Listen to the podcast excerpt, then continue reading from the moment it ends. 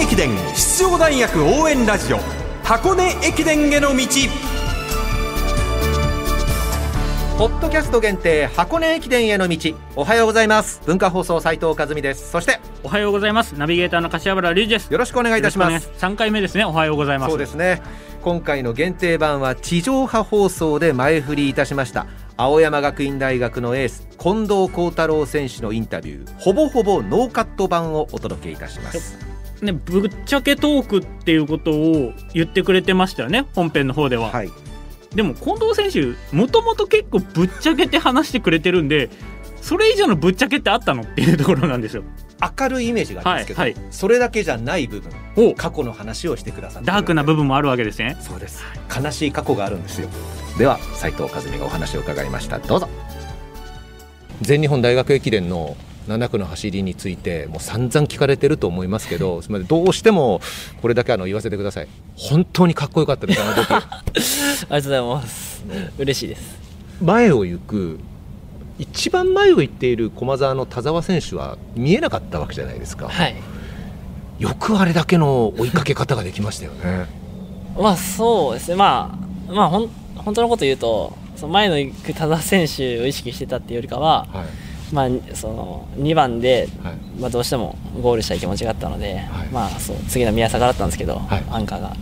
でまあ国学院と順天堂がいて、でまあアンカー比べると、まあ宮坂がちょっと劣ってるかなっていう部分もあったんですよ。なんでまあ少しでも宮坂を楽にさせてあげたいっていう気持ちで、まあ1秒でも引き離すっていう気持ちで走ってた結果、まあ、周りから見たら田澤選手とこうバチバチやってたみたいな ななってましたけど、まあ、僕の中ではもう宮坂を楽にさせてあげたいっていう、ですか。はい、一心で走ってましたね。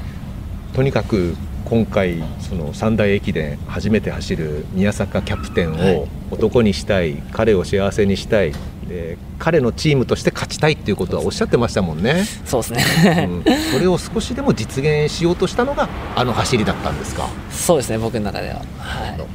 ただそのまあ少しでも前あの追いかけるという気持ちであっという間にその今お話しされましたけど順天堂とその国学院、えー、と伊予田選手と平林選手に追いつきましたよね、で追いついた後横じゃなくて2人の間に行きましたよね、はい。でそれこそもう邪魔だ邪魔だどけどけみたいな感じの位置にいましたよねはい、あれはなぜ真ん中についたんですか？いや、あれもこの本当のこと言うと あの、ちょっと休憩しようと思ったんですよ。結構突っ込んで入ったんで、あとりあえず追いつこうっつって入って、ちょっと休憩してから、余裕があったら行こうと思ったんですけど、はい。あのもうあの平林選手も伊予田選手ももうすぐ後ろつこうってなったんで、まあ、これはまあ利用されたらまずいのでそのまま行こうなるほどじゃあ本当はもうちょっとはい3人で行きたかった、あそうですね。あの後ろついてちょっと休憩しようと思ってましたはい。でもその2人の様子を見てあじゃあ自分が前行くしかないかと言ってどんどん前に行ったんです。そうですね、まあ、利用されるのが一番嫌な展開だったんで僕も我慢しながらバッとぶっ飛ばしましたけど。でもその走りが49分台ということになったわけですね。はい。全然知らなかったんですけどその たすき渡してはい。あのマネージャーっていうかその付け添いの方から聞いて、はい。あそんな早かったんだぐらい時計を見て走らないんですか？いや見てますけどもうラップしか見てないですね、あやばい落ちちゃったとか。あ1キロ何分かはい2分50前後らしてたんですけどずっと。あのラップが大幅に落ちないことだけを意識しながら一人だったんで、はい、です。識してました。まあでもあの走りが素晴らしいということは多分その後もたくさん言われたと思いますけどもあの全日本大学駅伝7区はい。区間新記録区間2位の後近藤選手はどう過ごしてたんですか？もうなかなかダメージが取れなくて、もうそうですね、あの いろんいろいろお金をかけて、いろんな治療院とか行ったりとかしたんですけど、なかなかダメージが取れない中で、まあ、8キロ対抗戦はい。走って、なんとかしのいだんですけど、はい。まあ、未だにちょっとダメージが残っている状態ですね。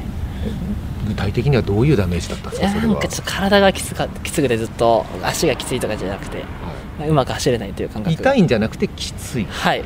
えっと、疲れが抜けないってことですか？そうですねはいそういう状況で。そうですね。感覚もあんま良くなくて。体が重いってことなんですかそれは？体も重いですし、はい。なんか感覚がちょっとずれてるんですよね。はい。ちょっと分かんないですけど、はい。いやそれこそその順天堂の伊予田選手と国学院の平林選手と3人である程度まだまだある程度の距離走ってたらそこまでにはならなかったっていうことですか？思いますねそれは。はい。本当に限界突破したんで でもこれは自分の中でも限界突破してるっていう感覚は走ってる時あったんですか？いやもうめっちゃ苦しかったですよ。ずーっともう10キロぐらいからもういやきっつと思いながら走ってて。そうなんですか。まあそのダメージは大きかったかもしれませんが、その疲れが残る中で11月25日お話にあったマーチ対抗戦では2年連続で個人で優勝するということで素晴らしかったですね。でもこれは鬼門でしたね。本当に、くて体もずっときつくて。いやーちょっと今回負けるかもしれないと思いながら。走ってて走ってももうきつくて最初から。やばいやばいと思いながらもうなんとか食らいついてもう最後1だけで走りましたけど。意地意地で体を持っていけるところが本当にすごいなと思いますし、近藤選手は常にそのレースの感想を言うとききつかったばっかりですね。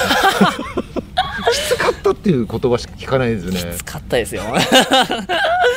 本当に、うん。でもそこでもそこでくじけないところがすごいんですよやっぱり。まあそうですね。あのありがたいことに、まあ、立場的にこう、はい。簡単に負けられないんで。ですね。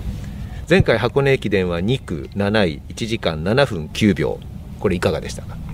まあ初めての肉だったんですけど、はいまあ、これもまたきつかった。二度と登るかと思いましたけど。ちょっと登るからですまあ、あね。んなきつい坂、ですけどまあなんていうんですかね。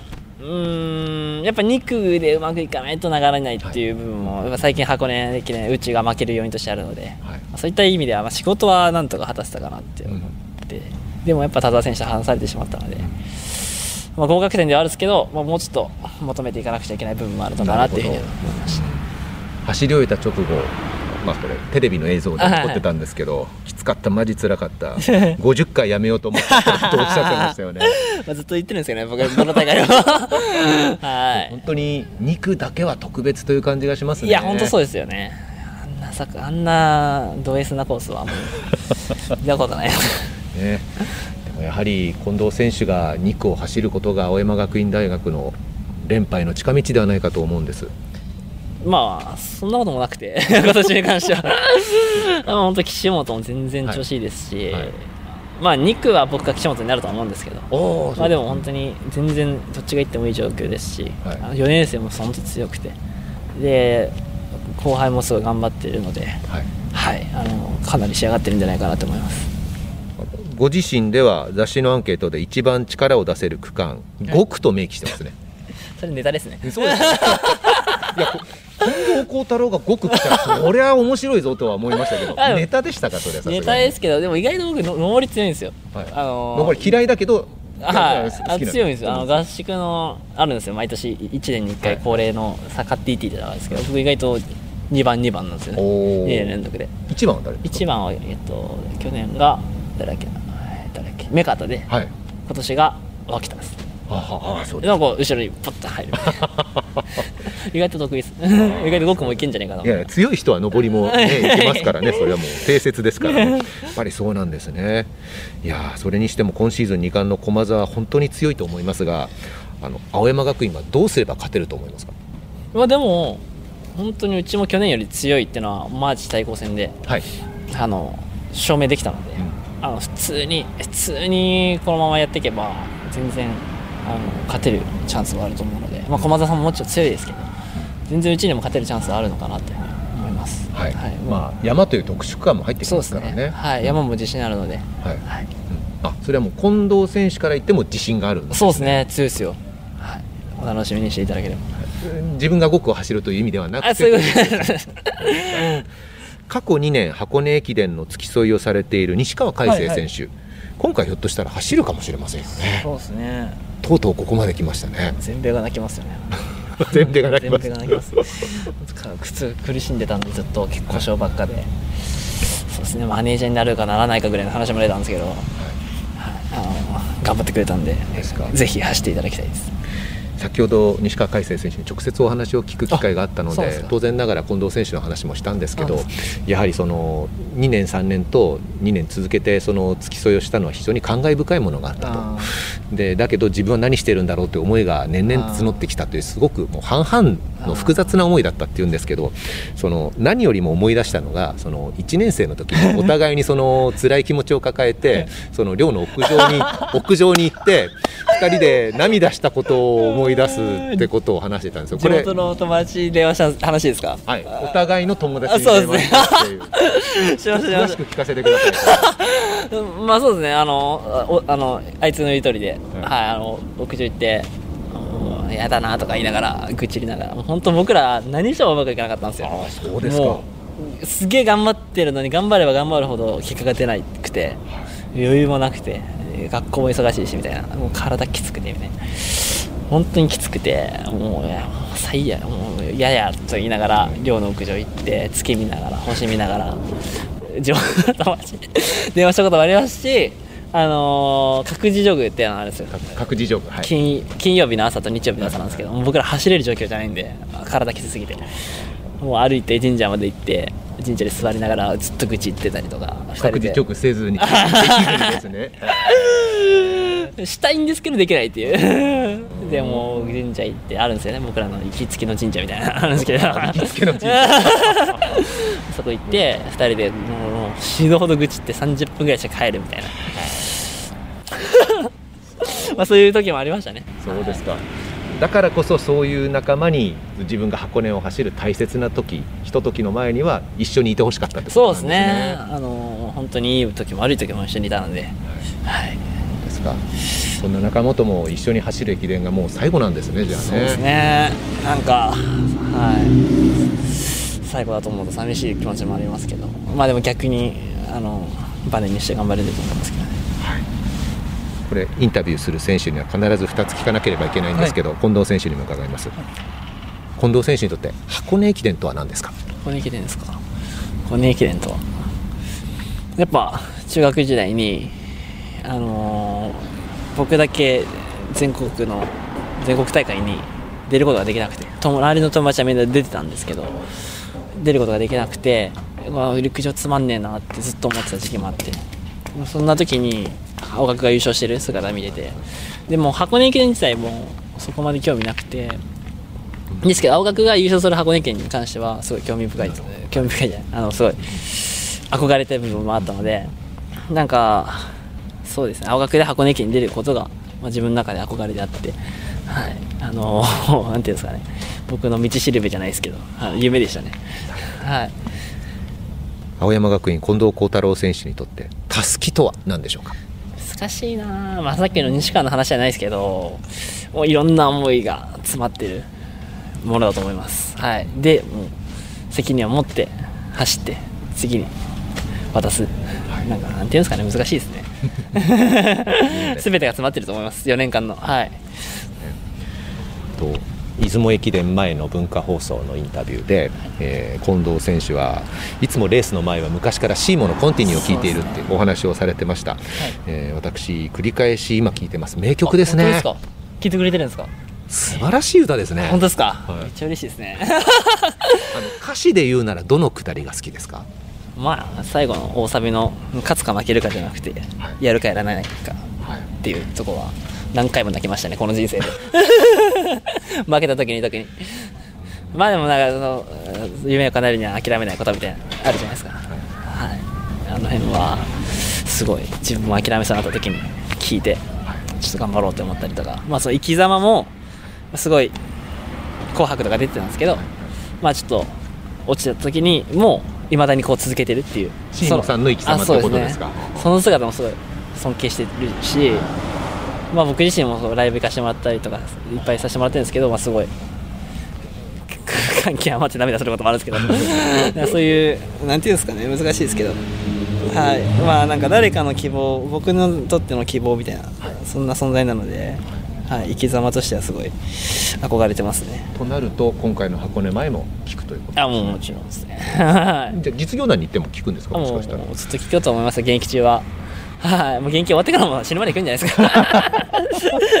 本当に心の一曲なんですね。いや本当にそうですね。コンティニューに関しては。ずっと聞いてますね。小3ぐらいから聞いてるんじゃないですかね。小2小3えその曲との出会いは何だったんですか？はもともとお姉ちゃんじゃない家族が好きでなんかもともと愛知県の方で。あはい。あそうなんですか。そうなんですよね。カウントダウンライブとか毎年行ってて僕で毎年出て出演してらっしゃって。あかっけえと思って。そっからまあ曲を探るようになってでもドハマりした感じですね。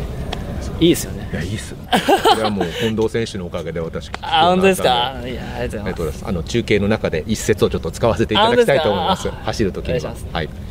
あれですか？飯田さんですか？文化放送ああそう解説。いいいだけです。何かあれば。はい。頑張ってください。ありがとう。ありがとうございましたありがとうございました。富津の合宿中にお話を伺いました、はい。青山学院近藤幸太郎選手でした。なんだろう。あの感動する話なんですよ。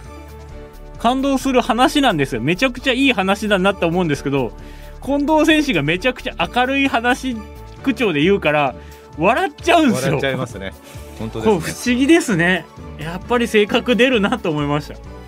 だって神社であの西川選手と30分愚痴って帰るなんてサボってるじゃないですか 練習を。言え言えば。でもそのくらい追い込まれててやめようかっていうところまで追い込まれてってもどうにか自分でやっぱ頑張ろうっていう奮い立たせてたっていうのはすごいいいなって思うんです多分ジーンってくるんですよ来てもなんかクスッと笑っちゃうんですよ。いやこれが近藤選手の良さでしょうね。うん。名は体を表すって言いますけど本当そう思いません？本当に。幸せ太郎なうんですよん。近藤幸太郎、本当に、うんなんでこんなに明るく話せるのか僕は分かんないです。そうですね。でもこれが試合の強さに結びついてるんですかね、試合の時は全くその表情ないですけどね。ないですけどね。スタート前とかは笑ってるんですけど、走り始めたらもうなんですか獲物を捉えるかのような目しますんでこのギャップがいいですね。いやー本当に面白い興味興味深い人物だなと思いました。よ楽しいインタビュー聞かせていただきました。かったです。青山学院近藤幸太郎選手限界突破インタビューでした。二代目山の神柏原隆二さんでした。ありがとうございました。ありがとうございました。今シーズン3回目箱根駅伝への道特別編でした